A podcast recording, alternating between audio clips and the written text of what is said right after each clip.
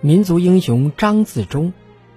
一九三七年七七事变爆发后，国民党第二十九军在全国人民的支持下，抵抗了日寇的进攻，不久撤离了平津。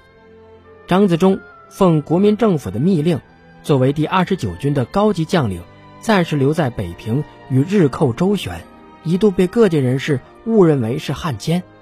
他只得迅速潜回南京，向国民政府陈述冤情。接着，他又回到部队，怀着必死的决心，率部抗日。一九四零年四月，日军集中三十万兵力，再次向湖北北部的随县、枣庄地区进犯。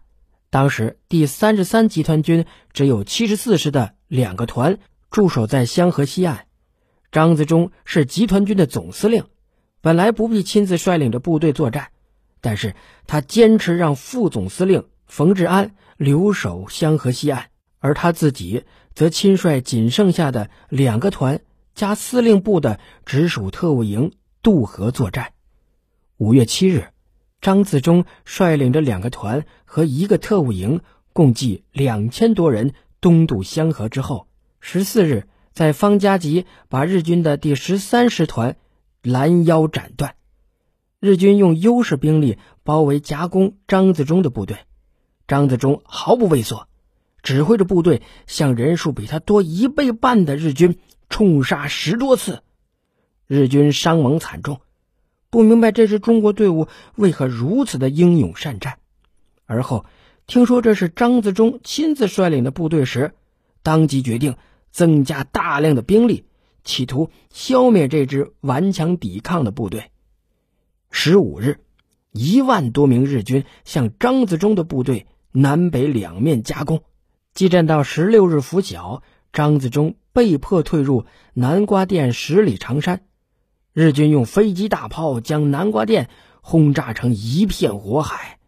张自忠从早晨一直督战到下午，他在左臂中弹后仍然坚持作战指挥。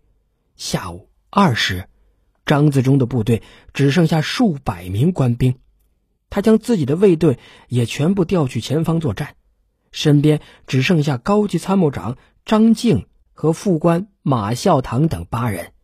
他掏出笔，向战区司令部写下最后近百字的报告，交给马孝堂，说道：“我努力战斗而死，可以说是对得起国家。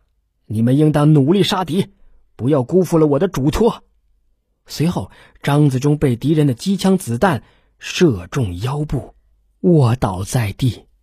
眼看敌军又要发起新的猛烈进攻，张自忠不顾自己严重的伤势，提起冲锋枪亲自杀敌，但随即引来敌人疯狂的扫射，他身中数弹，鲜血直流。